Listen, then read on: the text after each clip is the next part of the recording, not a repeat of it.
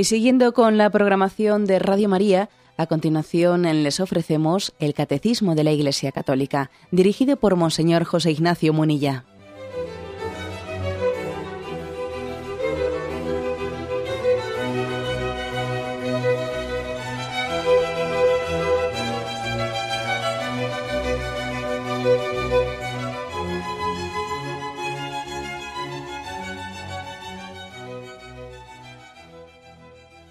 Cordial saludo a todos los oyentes de Radio María. Un día más, con la gracia del Señor, proseguimos el comentario del Catecismo de nuestra Madre la Iglesia. Comentando este regalo que nos da nuestra Madre Iglesia, que es el don de la fe. El don de la fe expresada en el Catecismo. Estamos en la explicación del sexto mandamiento. Sexto mandamiento que se divide en unos capítulos. Eh, hombre y mujer los creó, el primero, segundo, vocación a la castidad. En, este segunda, en esta segunda parte del sexto mandamiento habíamos, habíamos dedicado unos cuantos programas sobre la integridad de la persona, las diversas estados, o sea, las diversas formas de vivir la castidad en los estados de vida, las ofensas a la castidad. El tema de la castidad y la homosexualidad había sido el último tema que nos había ocupado. Damos un paso más y ahora pasamos al tercer apartado que tiene como título El amor de los esposos. Es a partir del punto 2360. ¿eh? Y dice así este punto. La sexualidad está ordenada al amor conyugal del hombre y de la mujer. En el matrimonio, la intimidad corporal de los esposos viene a ser un signo y una garantía de comunión espiritual. Entre bautizados, el vínculo del matrimonio está santificado los vínculos del matrimonio están santificados por el sacramento. Bueno, tres, tres frases que vamos a comentarlas separadamente. La primera, ¿no? La sexualidad está ordenada al amor conyugal del hombre y de la mujer. Me parece una afirmación importantísima. Yo suelo ser de los que eh, últimamente no sé por qué, repito mucho una frase, y es que hoy en día no hay que dar nada por supuesto. Y creo que en la tarea de la evangelización es muy importante fundamentar lo básico, el ABC. ¿eh? Porque a veces estamos hablando, estamos cogiendo eh, el rábano por las hojas, cuando resulta que lo esencial, el cuerpo del asunto, no, lo damos por supuesto equivocadamente. Hoy en día no se puede dar nada por supuesto. Hay que fundamentar las cosas esencialmente, ¿no? Entonces, esta es una primera afirmación de estas que son fundantes, eh, que fundan todo lo demás. Y dice, la sexualidad está ordenada a, o sea, la razón de ser está ordenado a, al amor conyugal. Esto me parece importantísimo, fijaros. Es muy evidente, bueno, no, no tan evidente, ojo, no tan evidente. Permitidme que ponga algunos ejemplos concretos. ¿no? Creo que precisamente esta es la gran carencia que tenemos hoy en día en el tema de la sexualidad el que no nos queda claro la sexualidad a qué está ordenada, cuál es su razón de ser. Hoy en día es muy frecuente que se confunda educación sexual con información genital, que es muy distinto. Precisamente la información genital lo que, pues lo que carece es de una, una concepción en la que sepamos para qué, a qué está ordenado la sexualidad, cuál es su razón de ser. En muchos planes de enseñanza, pues en muchas, incluso pues hay que decir no únicamente a nivel de, los planes de estudio en el sistema escolar, sino a veces también hay, pues en los ayuntamientos existen determinadas concejalías, en las concejalías de juventud, etcétera, que editan por ahí determinadas guías de orientación sexual a los jóvenes, y bien sea en el, en el ámbito escolar o en estos otro tipo de ámbitos civiles, se está poniendo bajo el epígrafe de educación sexual, aunque hoy en día yo creo que ya se ha dejado de, de, utilizar la palabra educación, más bien se habla de orientación o guías, ¿no? Guías, etcétera. En el fondo se está renunciando a una educación en el sentido profundo de la palabra y se está más bien hablando únicamente de información genital, que es muy distinto. Es como si, como si alguien comprase un coche, comprase un coche y, bueno, en el coche le dicen cómo, cómo, se mete primera, cómo se mete segunda, y cómo se acelera, eh, cómo se embraga, cómo se frena, ya, pero no le explican, no le explican con el coche a dónde se va Oiga, pero un coche es para ir a dónde? Sí, de acuerdo que se metas en primera, segunda, bien vale, ya, ya lo sé. Luces largas, luces cortas, ya, pero con el coche a dónde se va. Entonces, tenemos una inflación de programas de sexología que están ahí explicando pues todo tipo de técnicas de, búsquedas de, eh, de, no sé qué de, placeres añadidos, ¿no? Y sin embargo, no se ha explicado el coche qué finalidad tiene. Es algo muy evidente. Y, y si se me permite estirar un poco más todavía el ejemplo, es que hoy en día con los coches pasa algo por el estilo, porque vemos que, existe la tentación a muchos jóvenes que acceden al mundo laboral de comprar un coche porque tienen una ilusión tremenda de tener un coche, aunque no lo necesiten, pero la cosa es tener un coche y andar haciendo kilómetros por aquí y por allá hasta que luego nos pegamos un tortazo. Entonces, claro, la pregunta no es yo para qué quiero el coche, sino, sino me hace ilusión tener un coche. Bueno, pues vuelvo un poco, ¿eh? dejo, dejo el ejemplo y vuelvo a la afirmación primera, eh, eh, creo que este es uno de los males más profundos. hemos olvidado que la sexualidad tiene un porqué, tiene un para qué.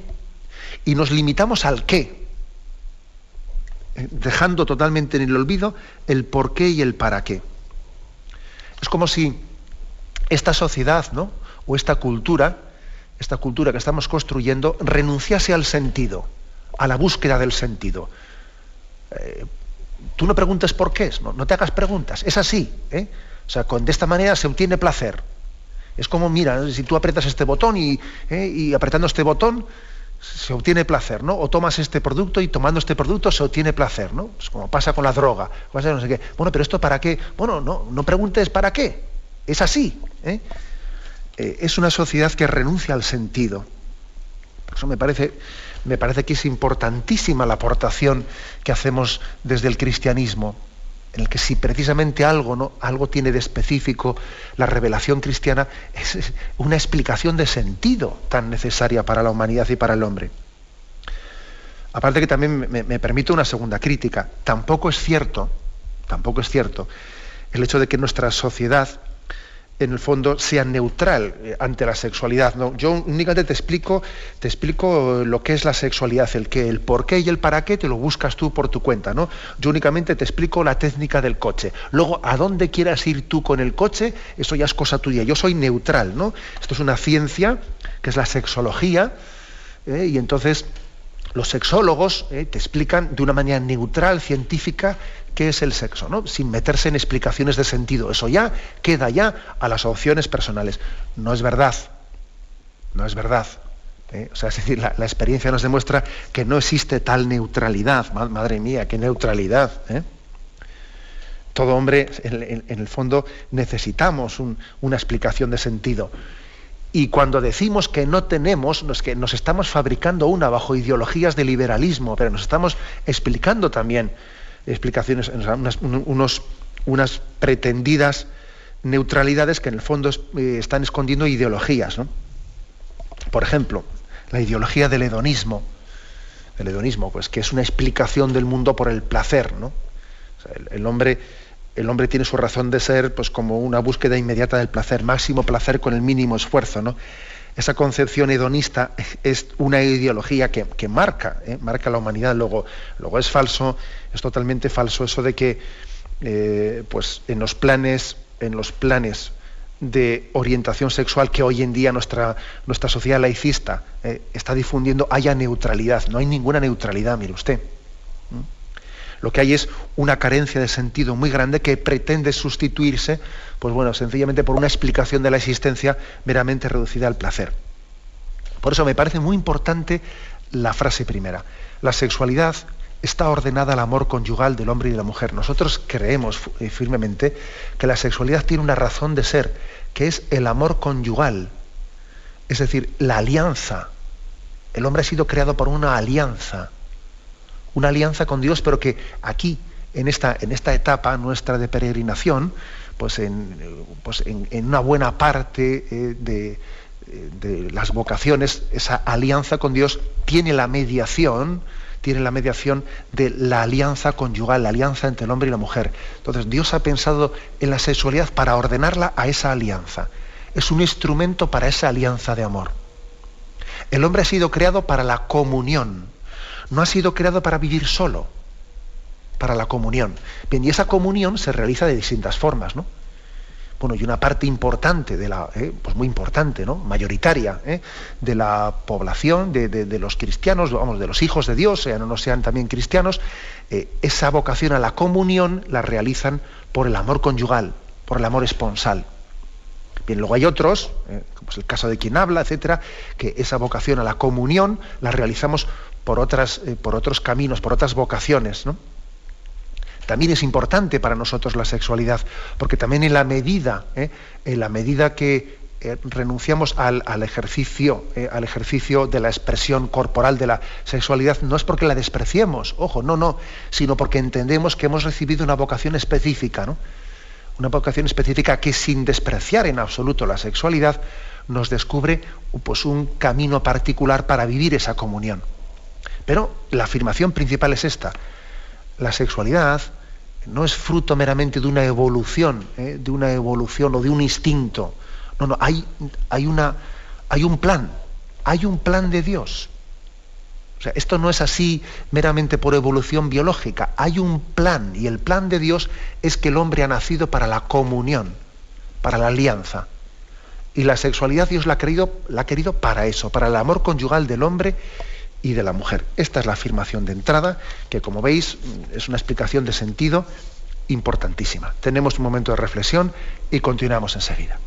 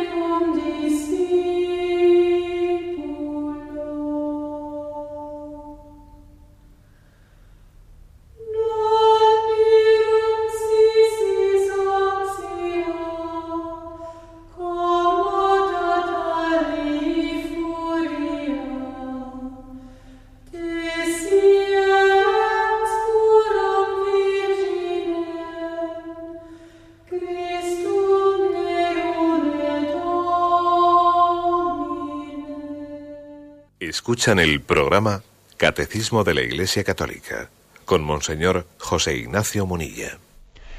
Continuamos en la explicación de este punto del 2360. Después de haber afirmado en esa frase en la que nos hemos centrado en la explicación anterior de que la sexualidad está ordenada al amor conyugal del hombre y de la mujer, dice en segundo lugar, en el matrimonio la intimidad corporal de los esposos viene a ser un signo y una garantía de comunión espiritual la intimidad corporal de los esposos, signo y garantía. Vamos a intentar explicar esto. Signo y garantía de la comunión espiritual. En primer lugar, eh, es decir, es muy importante, muy importante hacer esta, esta afirmación, ¿no? De que la unión corporal, para que sea verdadera, eh, tiene que ser expresión de la comunión espiritual, es signo de la comunión espiritual. Hay, un, hay una unión sustancial ¿no? entre cuerpo y alma de manera que el cuerpo, el cuerpo está llamado a ser el icono del alma, el icono del alma.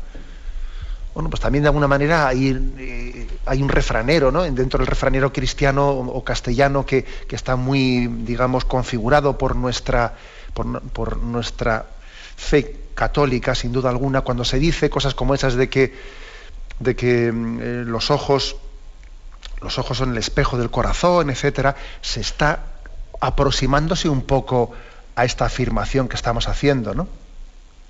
Eso de que los ojos son el espejo del corazón y que el corazón se expresa a través de los ojos, es un poco como decir que el cuerpo tiene que ser la expresión del alma y que por lo tanto la unión corporal, la unión sexual, es un signo de la unión de las almas. De lo contrario es una gran mentira. De lo contrario es una gran mentira. Una, de las grandes mentiras que existe eh, hoy en día en nuestra sociedad, pues es esta, la de que el sexo es algo distinto del amor. Es una de las grandes mentiras que más está destruyendo, o sea, más, más está afectando a la felicidad de este mundo. Ese presupuesto de que una cosa es el sexo y otra cosa es el amor, eso de que se haya disociado una cosa de la otra, es causa de un tanto por ciento altísimo, altísimo del sufrimiento de la humanidad. Además es una, una gran mentira que pues este, esta mentalidad liberal ha difundido. ¿no? Hay muchas mentiras, mentiras modernas. Otra, mentira moderna es que la ciencia lo explica todo y que el hombre no necesita de filosofías ni de, ni de nada. ¿no? La, ciencia, la ciencia es lo único que es fiable. Otra gran mentira. ¿no? Pero esta primera gran mentira a la que nos referimos es esta. Es decir, eh, eh, el, que una cosa es la sexualidad y otra cosa, eh, y otra cosa es la persona, ¿no? mi amor, mi opción. Son dos cosas desligables. Eso, eso está haciendo un daño terrible Basta recordar lo que, lo que os expliqué de que en el, primer milenio, vamos, eh, durante mucho tiempo la historia de la Iglesia, tan importante, o sea, tan importante consideramos la unión eh, sexual, la unión corporal, que durante muchísimos siglos en la historia de la Iglesia la forma concreta que existía de realizar y de dar validez a la unión del hombre y la mujer en el matrimonio y de considerar matrimonio a su unión era sencillamente que el hombre y la mujer tuviesen la unión sexual y se presentaban ante la iglesia se presentaban ante la iglesia afirmando que habían tenido esa unión sexual, con lo cual la iglesia decía, ah, pues si habéis tenido esa unión sexual sois marido y mujer. Es decir, porque la expresión de la entrega sexual no es sino expresión de la entrega del alma. Luego, ¿habéis tenido la, la entrega sexual? Pues ya sois marido y mujer. Así se realizó durante muchos siglos el sacramento del matrimonio. ¿eh? Y si luego se, se cambió y se le dio esta forma del consentimiento mutuo y público que se hace hoy en día, etcétera, pues eran, porque claro, la primera forma tenía pues muchas eh, también formas de engañar, porque como, como, esa unión íntima, pues lógicamente había tenido lugar sin testigos, pues, pues podía ser fácilmente eh, engañable, podía ser objeto de mentiras si habían tenido o no habían tenido esa unión entre ellos. Pero pongo este ejemplo Pongo este ejemplo para enfatizar la importancia de esa unión íntima entre el hombre y la mujer, que es signo de la comunión espiritual. Es signo y garantía, dice al mismo tiempo. Es garantía. Es decir, la entrega sexual alimenta el amor espiritual.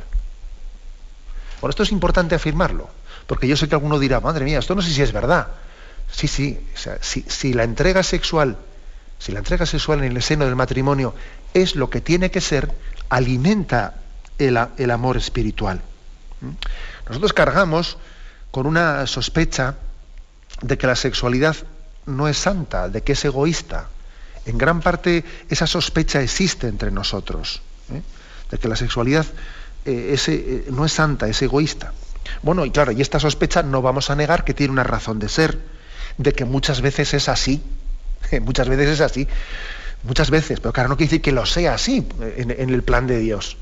Muchas veces es así, o sea, muchas veces la vivencia de la sexualidad es una expresión de egoísmo, eh, tal y como se vive, ¿no? Pero claro, no es así en el plan de Dios. Y no es así, no únicamente en el plan creacional de Dios, sino no es así también desde el punto de vista, desde esa vocación que Jesús le dio a la unión del hombre y la mujer y la santificó y la elevó, que luego hablaremos de eso. Entonces yo creo que existen dos tentaciones, ¿eh? dos tentaciones. Una es la del espiritualismo, eh, espiritualismo desencarnado, que tiende a pensar que el amor más perfecto, el amor entre el hombre y la mujer más perfecto, es cuando llega ya a prescindir de la sexualidad. ¿no? Pero mira, eso de, eso de la sexualidad es una cosa de que cuando somos jóvenes, pues eh, sí, el matrimonio joven está muy ligado a esa expresión sexual, pero luego ya cuando el matrimonio madura, cuando ya eh, va teniendo pues un amor más espiritual y no tan carnal, pues entonces ya en una etapa más madura del matrimonio eh, tiene un amor más perfecto que prescinde de la sexualidad. Y eso, eso es una visión equivocada, ¿eh? equivocada como si la unión sexual fuese una especie de imperfección de juventud que cuando uno ya llega a la madurez, pues entonces puede prescindir de esas necesidades que tenía la juventud. Eso, eso es erróneo. Eso es erróneo y esconde detrás pues, una especie de espiritualismo desencarnado. No es así. Eh, no es así. Es verdad también pues, que la tradición de la Iglesia, pues eh, también existe pues, la posibilidad de que de, mutuo acuerdo, pues una pareja de esposos, pues ya madura, pueda también renunciar a la unión sexual durante un cierto tiempo para darse a la oración, dice San Pablo, para que, pero, pero no de una manera eh, continua y perpetua, sino temporalmente, para que después alimenten más también su amor. Pero fijaros, eh, nosotros creemos que, o sea, afirma explícitamente aquí el catecismo, que la intimidad conyugal es garantía garantía, o sea, que alimenta la comunión espiritual. Luego, no es verdad que sea una especie de etapa a superar, aunque es verdad que también físicamente, físicamente, pues claro, pues un, matrimonio pues mayor y avanzado en edad también, lógicamente, sus condicionamientos físicos pues condicionan también, claro, la expresión de la sexualidad. Pero eso es otro tema. Ese también es el tema de que, pues también la propia, las propias leyes físicas tienen, tienen también su, eh, bueno, pues sus ritmos, ¿no? Y nosotros, lógicamente, nos atenemos a esos ritmos. O sea, existe, por lo tanto, una primera tentación de espiritualismo desencarnado, que hay que rechazar. No, la entrega sexual alimenta el amor espiritual. Pero también existe una tentación contraria, ¿eh? una tentación contraria, que es el error, la ingenuidad, de pensar, de dar por supuesto, ingenuamente dar por supuesto, de que toda relación sexual en el matrimonio está alimentando el amor espiritual, se realice como se realice. Pues también eso es mentira. Eso es mentira. O sea, no es verdad que la relación sexual en el matrimonio, se haga como se haga, siempre alimente el amor espiritual. No es verdad. No es verdad. O sea, también en el seno del matrimonio la entrega sexual, pues hay que purificarla y hay que tener cuidado de que no estemos usando, ¿no? Usando a otra persona. Y fue Juan Pablo II el que en una catequesis hizo una afirmación que fue motivo de que algunos se escandalizasen al escucharla, de que también, ¿no? en el seno del matrimonio se podía vivir la relación sexual de una manera eh, cuasi adúltera, eh, de utilización, como utilizando ¿no? meramente al, al, esposo o a la esposa. Luego las dos tentaciones existen, la del espiritualismo desencarnado, que viene a decir que el amor perfecto es el que prescinde de la sexualidad, es falso, y también el de la, la, tentación contraria, que es la de dar por supuesto ingenuamente que toda relación sexual, el matrimonio, alimenta el amor espiritual. No, no es verdad. No es verdad, hay que sanarlo. ¿eh? Hay que sanarlo. Por eso dice, dice que el matrimonio es garantía, pero es una garantía que tenemos que, tenemos que permitir que Jesús nos sane de ella. Tenemos que ser sanados. ¿eh? Sanados por la gracia de Jesucristo, ¿eh? que esto es importante. Pero bien, explicaremos esto en la tercera intervención, ahora tenemos un momento de reflexión.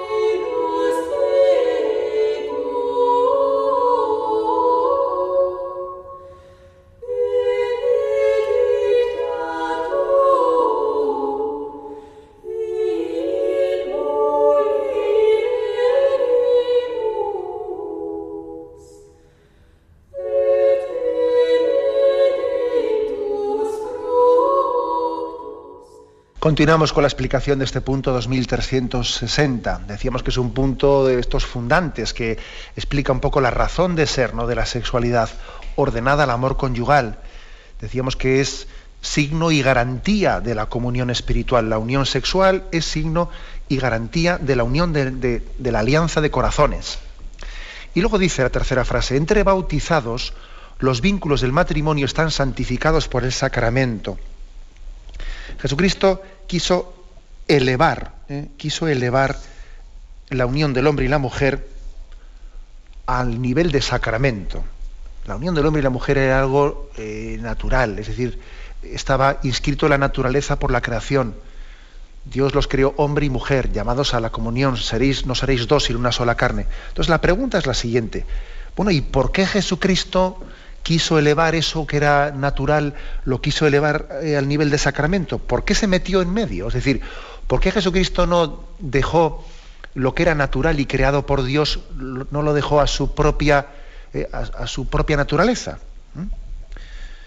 Bueno, pues eh, aquí hay una razón de ser muy importante, ¿no? Es decir, Jesús quiso convertir en sacramento lo que era algo bueno y natural, porque es que la gracia, la gracia de Jesucristo es necesaria para vivir lo que hemos recibido como vocación natural. La gracia de Jesucristo, cuando hemos explicado el tema de la gracia en este programa, hemos dicho que es sanante y elevante. ¿eh? Y quisiera aplicar esto al tema del matrimonio. A ver si somos capaces de hacer como una aplicación práctica.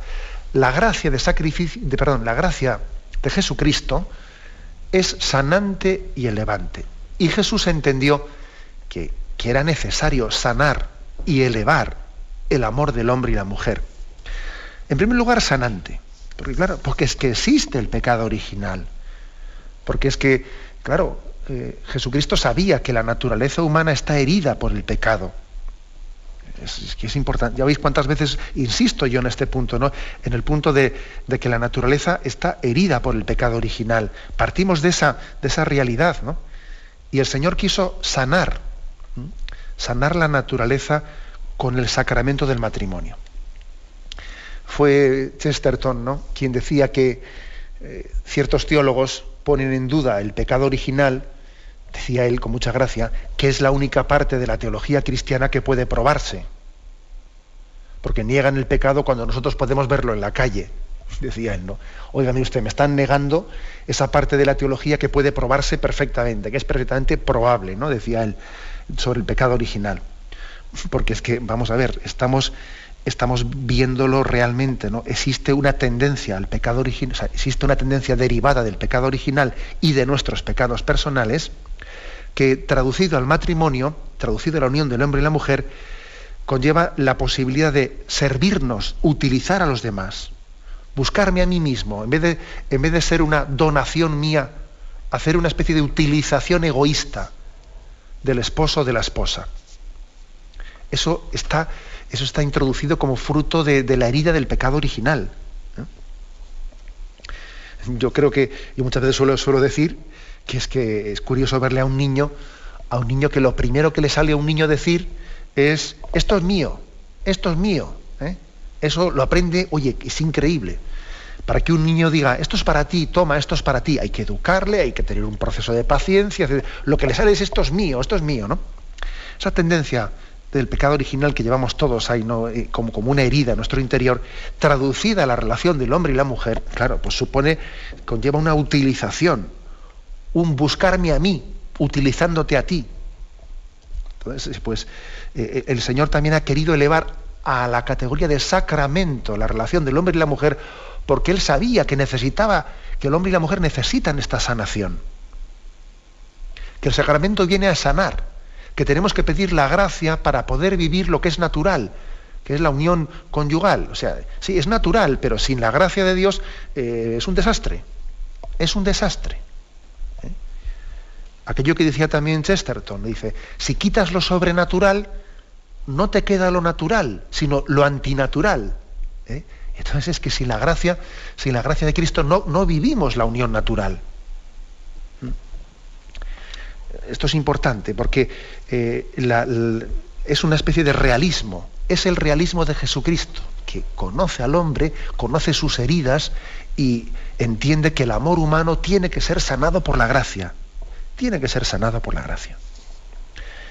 Y en segundo lugar, decimos que, la gracia es sanante y también es elevante.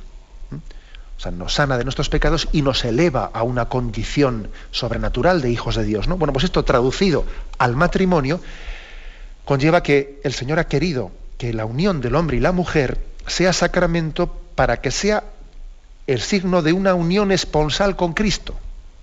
¿eh? De una unión esponsal con Cristo. Quiere decir que la unión del hombre y la mujer está preparando, está significando, nos está educando para la unión esponsal que estamos llamados a tener por toda la eternidad con Jesucristo. Lo nuestro es estar casados con Cristo por toda la eternidad. Lo nuestro es preparar las bodas del Cordero, donde la iglesia es su esposa y Cristo es el esposo. Entonces la unión del hombre y la mujer es una preparación para esas grandes bodas. Y las bodas de Caná de Galilea, eh, en las que Jesús se presenta ante el mundo, es su, según el Evangelio de San Juan, es su primer signo público, su primera puesta en escena, ¿no? Ante todos, las bodas de Cana no dejan de ser una una referencia muy evidente en el Evangelio de San Juan a que Cristo es el esposo que viene a desposarse con nosotros. Y María, María en ese episodio de las bodas de Caná, pues actúa como madrina, como mediadora de, ese desposorio entre todos nosotros con Jesucristo. Luego el sacramento del matrimonio es necesario. Cristo lo ha querido para sanarnos de las heridas y para elevarnos también a ellas. ¿eh? y esto es lo que explica el punto 2360. ¿eh? El 2361, que es complementario del anterior, remarca algunos aspectos. ¿eh? Lo voy a leer. La sexualidad, mediante la cual el hombre y la mujer se dan el uno al otro con los actos propios y exclusivos de los esposos, no es algo puramente biológico, sino que afecta al núcleo íntimo, íntimo de la persona humana en cuanto tal. ¿Mm? O sea, la sexualidad no es meramente biología, el hombre tiene esta unión entre lo biológico, lo psíquico y lo espiritual, de manera que esa unión biológica, a diferencia de los animales, esa unión biológica afecta a lo psíquico y a lo espiritual. Ella, esta unión, se realiza de un modo verdaderamente humano solamente cuando es parte integral del amor con que el hombre y la mujer se comprometen totalmente entre sí hasta la muerte. Esta es, por lo tanto, la, eh, afirmación de este punto. Aquí, si algo se está, si está subrayándose una cosa por activa y por pasiva, es la unión, la unión tan estrecha que existe entre cuerpo y alma. Entre cuerpo y alma. ¿eh? Lo que compromete al cuerpo compromete al alma. Mm, se nos hace una referencia a un punto anterior, que era el 1643, que dice, el amor conyugal comporta una totalidad en la que encuentran todos los elementos de la persona reclamo del cuerpo y del instinto, fuerza del sentimiento y de la afectividad, aspiración del espíritu y de la voluntad, mira una unidad profundamente personal que va más allá de la unión de una sola carne, conduce a no tener más que un solo corazón y una sola alma. Todo yo, el hombre entero, la mujer entera, se compromete en la unión sexual. ¿eh? Fijaros lo que dice aquí, ¿no? Reclamo del cuerpo y del instinto, fuerza del sentimiento y de la afectividad, aspiración del espíritu y de la voluntad. Todo yo, ¿eh? todo yo se compromete totalmente en una donación. ¿Eh? Como veis, es una insistencia muy grande en esa totalidad, en esa totalidad que conlleva la, eh, la sexualidad. Otro punto al que hace referencia, muy reciente, el 2332, dice, la sexualidad abraza todos los aspectos de la persona humana, en la unidad de su cuerpo y de su alma. Conduce particularmente a la afectividad, a la capacidad de amar y de procrear. Y de manera más general a la aptitud para establecer vínculos de comunión con el otro. ¿Eh? Es, una, es una insistencia en que la entrega sexual conlleva a toda la persona. Es una donación, es una, un lenguaje sexual que está explicando donación. Igual que decíamos que el niño tiene ese peligro de decir, esto es mío, esto es mío, ¿no? Y hay que educarle para decir, esto, toma esto para ti. Lo mismo hay que educar el lenguaje sexual, para que signifique donación. Soy todo tuyo. En las alegrías, en las penas, en la salud, en la enfermedad, soy totalmente tuyo. Eso es lo que significa la entrega sexual. Si no, si no explica, si no significa eso, si no dice eso, la entrega sexual, hay que educarla, es, es imperfecta. Bien, y el catecismo nos ofrece nos ofrece un texto, ¿no? Un texto de Tobías, que a veces lo solemos leer en las bodas, Tobías capítulo 8, versículos del 4 al 9, ¿eh? que dice así. Tobías se levantó del lecho y dijo a Sara, levántate hermana y oremos y pidamos a nuestro Señor que se apiade de nosotros y nos salve. Ella se levantó y empezaron a suplicar y a pedir el poder quedar a salvo. Comenzó él diciendo, bendito seas tú, Dios de nuestros padres, tú creaste a Adán y para él creaste a Eva, su mujer, para sostén y ayuda, y para que de ambos proviniera la raza de los hombres. Tú mismo dijiste, no es bueno que el hombre se halle solo, hagámosle una ayuda semejante a él. Yo no tomo a esta mi hermana con deseo impuro, mas con recta intención. Ten piedad de mí y de ella, y que podamos llegar juntos a nuestra ancianidad. Y dijeron a coro, amén, amén, y se acostaron para pasar la noche.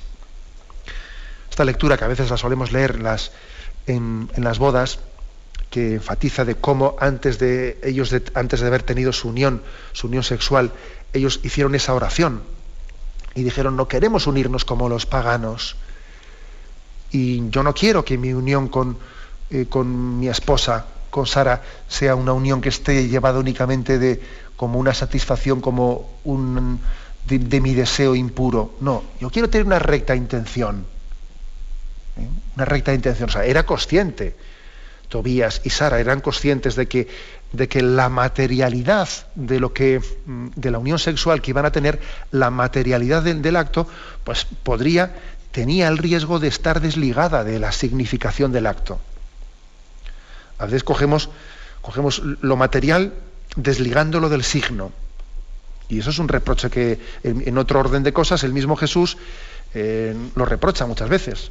Cogéis, cogéis lo material pero lo desligáis del signo, ¿no? O sea, coméis los panes y los peces que os he multiplicado, pero los desligáis del signo. Y los leprosos quedan sanados de su, de su, de su lepra, pero son los desligan del signo de que Jesús es el que nos limpia. Y el ciego queda, queda sanado de su ceguera, pero, pero fácilmente se olvida de que es un signo de la fe. O sea, es decir, hay una tendencia muy grande en nosotros a quedarnos con la materialidad de las cosas desligándolas del signo. Bueno, pues por eso, por, nuestra tendencia pecaminosa. Y entonces es cuando Tobías y Sara eh, hacen esta oración. Tienen que orar.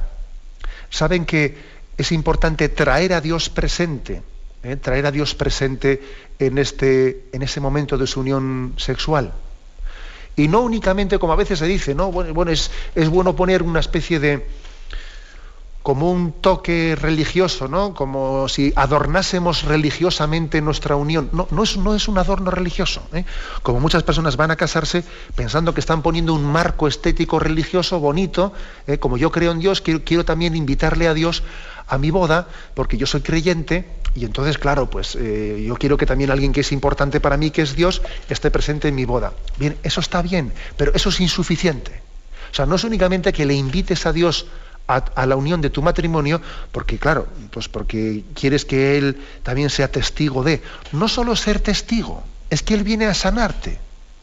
Él viene a sanar.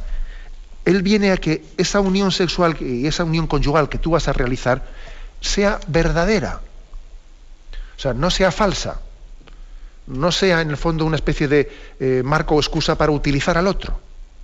Para que tú hagas donación de tu entrega sea, que es mucho más que, un, eh, que algo eh, conveniente, bonito, hermoso, eh, la presencia del sacramento, la presencia de Dios. No, no, es que es necesario para poder vivir la finalidad natural del matrimonio. Es que sin la gracia, sin la gracia de Dios, no somos capaces de realizar la finalidad natural. Esta es nuestra afirmación cristiana. Nada somos sin la gracia de Dios. Y la unión del hombre y la mujer pues es que eh, tenemos experiencia más que sobrada de que no alcanza su finalidad si, no está sanada y elevada por Jesucristo. Bien, lo dejamos aquí. ¿eh? Hemos explicado estos dos puntos, el 2360 y 2361. Ahora queremos, queremos dar paso a la intervención de los oyentes. Podéis llamar para formular vuestras preguntas al teléfono 917 107 700. 917 107 700.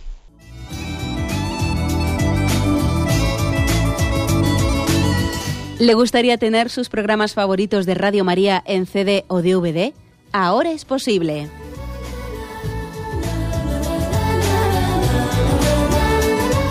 Le sugerimos que primero se informe en qué formato de audio lo puede escuchar en su equipo, DVD o CD, teniendo en cuenta que no todos los lectores de CD pueden reproducir el formato digital MP3 en el que enviamos nuestros programas.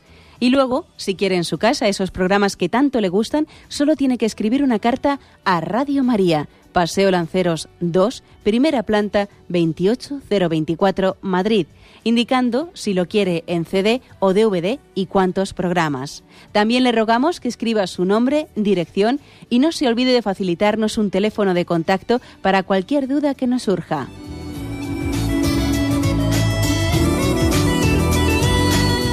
Radio María, más cerca de usted.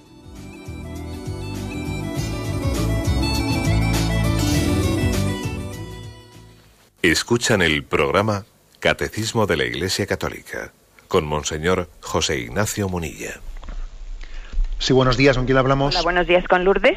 Adelante, Lourdes. Pues nada más, eh, algunas veces olvidamos en nuestra vida, nuestra vida de pareja, que la sexualidad también es un don que Dios nos ha concedido y que a diferencia de los animales que solo es reproducción, nosotros también es entrega, es compartir, es amar, es recibir, es dar, es perdonar, es ser perdonado, pero sobre todo los, los hijos de, esa unión sexual, si, si Dios concede esa gracia, es, son personas, no son animales. Eh, en el colegio me enseñaron y tuve la bendición del Señor y se lo agradeceré toda mi vida, que me educaron religiosas josefinas y desde muy niñas nos, nos prepararon para nuestra vida de pareja. Entonces entre ellas nos decían, el acto sexual es una cosa que Dios nos dio, tenemos que usarlo bien, porque no solamente entra el aspecto físico, también entra el aspecto emocional, el aspecto moral, el aspecto, el, el aspecto, mm, ahora se me va, intelectual. Entonces todo esto entra y hay una cosa, el acto sexual en sí, pues puede durar entre 15 minutos y quizá media hora. Pero ¿qué hacemos como vida de pareja si no hay algo más que el simple eh, acto sexual? Entonces, eh, tiene su bendición, pero, pero también tiene que haber comprensión, enfrentar la vida a los dos, y eso solamente si al acto sexual nos lleva el amor, y, y, sobre todo forma solamente una parte de nuestra vida de pareja, porque la vida de pareja es tan rica, tan complementarse uno con el otro y tan agradecerle a Dios que nos permita tener o no tener hijos. A mí Dios no me dio esa bendición, pero yo no me siento frustrada porque como educadora no he parido con el con la matriz, sino con el corazón y Dios me ha llenado tanto porque me ha permitido valorar al maravilloso marido que tengo porque porque el acto sexual es algo más allá del simple aspecto físico. Muchísimas gracias por su testimonio, que la verdad es que yo no lo hubiese dicho mejor, sino mucho peor que usted. Y por, igual fijarme en algo concreto de lo que usted ha dicho y sacarle un poco más de jugo, ¿no? Usted ha dicho que la entrega sexual es comprensiones, perdones, todo. Bueno, es que hasta ahí también hay que llegar. Es decir, sería absurdo pues, que un matrimonio eh, pues, no ligase también la entrega sexual al perdón, por ejemplo. Al perdón. ¿eh? O a la comprensión o, a una especie de conjugación de proyectos. O sea, hasta esas, esos aspectos tiene que, tiene que llegar la entrega sexual. Sería absurdo que existiese una especie de, de, de rencor, rencor en una pareja que está expresando su entrega sexual sin que, sin que haya existido una sanación de ese rencor, ¿no? O sea, usted ha remarcado mucho, la oyente, este aspecto de que la sexualidad lo conlleva todo, ¿eh? y creo que lo ha explicado muy hermosamente, muy bellamente. Adelante, damos paso a una siguiente llamada. Buenos eh, días. Buenos días, monseñor. Sí, le escuchamos. Mire, eh, hay un matrimonio joven separado con una niñita de ocho años que la están preparando para la primera comunión. ¿Cómo le explican la familia y el, el sacramento del matrimonio si ella ve en su familia que no es una familia? Y segundo, eh, ¿cuándo es el momento de decirle a esa niña la verdad de por qué hay una separación de padre y madre? Muchas gracias, monseñor. Bueno. Pues bueno, la verdad es que es delicadísimo lo que usted eh, plantea, es muy delicado. Y también en gran parte pues habrá que ser respetuosos del grado de comunicación que han tenido los padres con esa niña. Yo creo que será importante que en esa catequesis que se está preparando para la primera comunión exista una comunicación con los padres, con el padre y con la madre, intentando que sea con los dos, por cierto, ¿eh? aunque sea por separado, para ver también de qué manera se han expresado ante la niña. ¿eh? eso es importante. Ahora, eso no quiere decir que nosotros vayamos a, ser cómplices de una expresión de, mentira. ¿eh? Yo recuerdo de yo recuerdo como párroco haber recibido la, visita de padres separados que me pedían que yo interviniese para que su niño, que estaba muy rebelde para aceptar que papá y mamá se habían separado y que estaba ahora papá viviendo con otra y, o, mamá viviendo con otro, y entonces me pedían que yo interviniese para hacerle entender al niño pues que eso tenía que ser así, y tal cual yo decía, madre mía, es el colmo. O sea, ahora todavía pretenden que, que el sacerdote se haga cómplice de sus pecados, ¿no? Entonces es que es muy delicado esta situación, ¿no? Muy delicada. Pero yo creo que eh, principalmente en la medida y en la manera que tenemos que acercarnos a esa niña es también pidiéndole que rece por papá y por mamá, ¿eh? que rece por papá y por mamá, que también le hagamos entender que, que, bueno, que papá y mamá se han podido equivocar, ¿eh? que todos somos pecadores, pero que sin embargo tengamos esperanza. ¿Eh? O sea, de decirle a la niña que vamos a orar con esperanza, orar con esperanza por la sanación. Y, hablarle y hablarle mucho pues del Padre Dios y de la Virgen nuestra Madre porque evidentemente va a tener unas carencias afectivas seguro que las tiene no entonces referirle mucho a la paternidad divina y a la maternidad también divina y expresada también en María nuestra Madre y al mismo tiempo pedir que, rece por sus padres. ¿no? Y esa oración, de alguna manera, sin hablarle mal de sus padres, esa oración es una manera de decirle delicadamente, bueno, pues que también sus padres son pecadores, ni más ni menos. ¿eh? Es una manera delicada de hacérselo entender. Aparte de que la oración de petición de un niño ¿eh? tiene un poder de intercesión que tenemos que creer en él. ¿eh? Un niño pidiendo, yo creo que, que puede hacer milagros, ni más ni menos. Adelante, vamos a pasar a una siguiente llamada. Buenos días. Hola, buenos días. Sí, le escuchamos. Eh, monseñor, una vez escuché la llamada de un oyente diciendo que, no, que mantenía relaciones sexuales con su esposo solo para satisfacerle, ya que no podían permitirte, permitirse tener más hijos. Y también sospecho que un alto número de mujeres se hallan, se hallan en la misma situación. No estaremos usando nuestra voluntad para ganar dinero, utilizar y poseer a nuestras esposas, en lugar de unirnos con ellas en comunión sexual ¿No es tener una voluntad separada de la de Dios manifestación del pecado original? Usted habla mucho del hombre maduro y explica que esto se conduce por su voluntad, pero ¿no dijo Jesús claramente que solo los que sean como niños irán al reino de los cielos? ¿No están ellos más en gracia por ser niños? ¿Necesitan ellos orar constantemente para pedir la gracia? ¿No estaremos quitando importancia al sexo por no hacerlo bien? Gracias, esa es mi pregunta. Bueno igual son varias, bastantes cosas las que están ahí expresadas, ¿no? Voy a lo primero, que me parece igual así un poco lo más objetivo, objetivo de la esa llamada a la que hacía referencia que una oyente había hecho. Vamos a ver, em, el hecho de que de que un matrimonio, como es también el caso de la primera oyente que ha llamado, ¿no? Pues que su, familia no han podido tener hijos, ¿eh? no han podido tener hijos. Pero bueno, el hecho de que no hayan podido tener hijos o de que una familia no sea, no, sea estéril, eso no quiere decir que eh, la entrega sexual en ese caso no tenga sentido. Sí tiene sentido, porque la finalidad de la entrega sexual es doble, es doble. Y no somos nosotros quienes para separar las dos finalidades. ¿eh? Otra cosa es que naturalmente estén separadas porque existe una esterilidad, pero eso no somos nosotros los que artificialmente hemos separado por creación de, comunión del amor. ¿eh? Entonces, si por ejemplo una pareja pues, es estéril, la expresión del amor conyugal entre ellos está cumpliendo la finalidad, la finalidad de la expresión del amor. Está creando la unión de corazones entre ellos. Aunque Dios no les haya dado el don de la fecundidad, pero como bien ha dicho la oyente primera, no, han tenido una fecundidad biológica, pero existe otro tipo de fecundidades. También hay una fecundidad espiritual y ese matrimonio, seguro que el Señor le pone pues, situaciones en las que realizar esa fecundidad, eh, pues entregándose al prójimo, en sus familiares, en sus vecinos, etcétera. ¿eh? O sea, que sí tiene sentido la entrega sexual aunque no sea fecunda. Otra cosa es que nosotros por nuestro pecado egoístamente queramos separar una cosa de la otra, ¿eh? que es muy distinto. Y yo creo que, que esa entrega sexual se puede realizar siendo como niños. Es decir, no, no, no, es, no es contradictorio. El Señor nos pide que seamos como niños, pero es que la entrega matrimonial tiene que ser con ese corazón, con ese corazón sin doblez, con ese corazón de niño. ¿no? Por eso yo no contrapondría eh, eso de ser como niño y la, y, la, entrega sexual como si eso fuese ya un poco malicioso. No, no, o sea, es que tenemos que tener con corazón de niño eh, esa entrega plena, plena en el seno del matrimonio. Adelante, además pasa un siguiente oyente. Buenos días.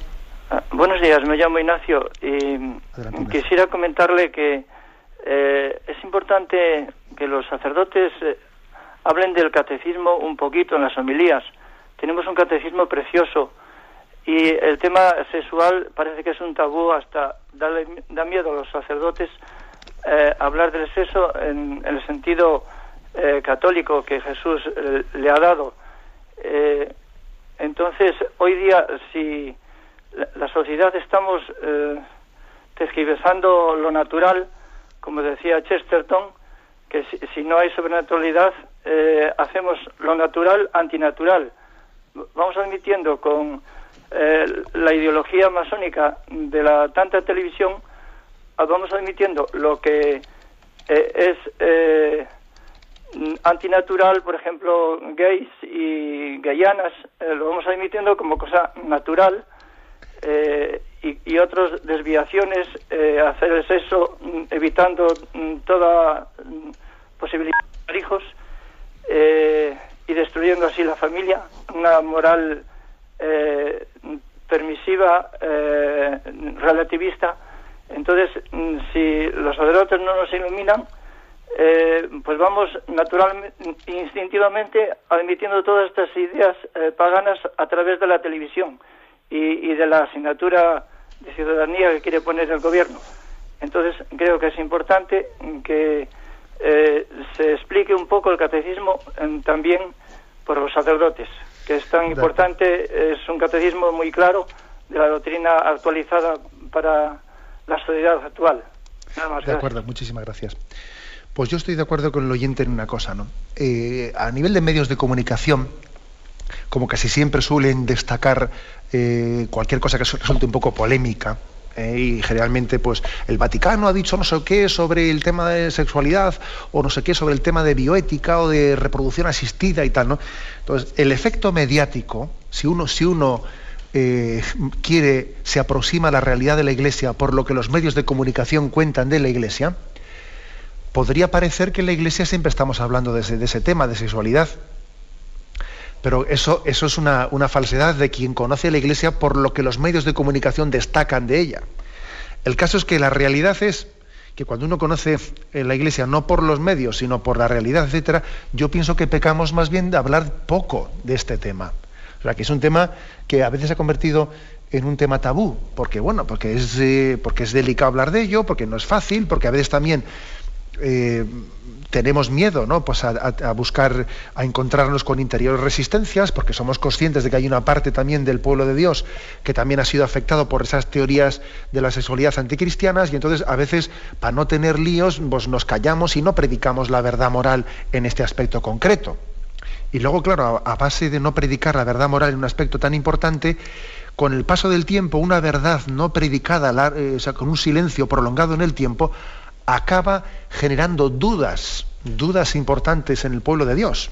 ¿eh? O sea que yo sí que creo que existe, eh, por nuestra parte, claro, me dice, porque cuando los niños están en catequesis demasiado jóvenes, cuando ya nos vienen en confirmación, bueno, pues es que ya, eh, ya están con unas ideas ya un poco tocadas y entonces ya no hay quien les transmita esto porque va a ser una polémica y vamos a armar una polémica en confirmación, luego aquí ya no tratamos esto porque, entonces, bueno, y cuando ya se van a preparar para el matrimonio, ya demasiado tarde o qué.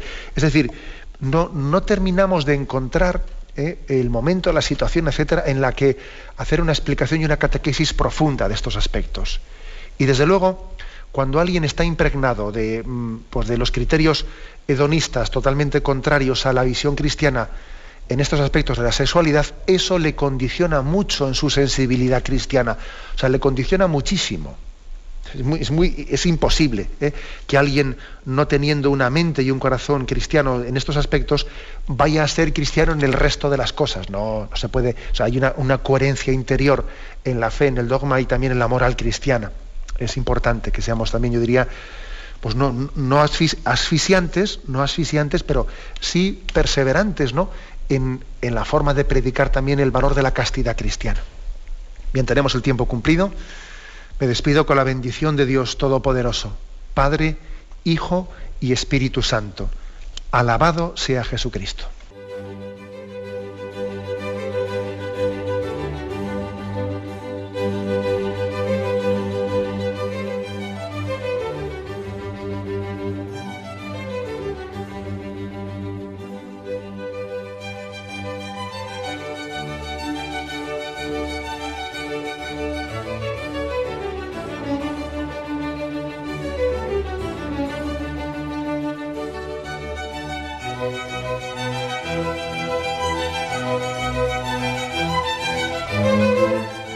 Han podido escuchar en Radio María el Catecismo de la Iglesia Católica, dirigido por Monseñor José Ignacio Munilla.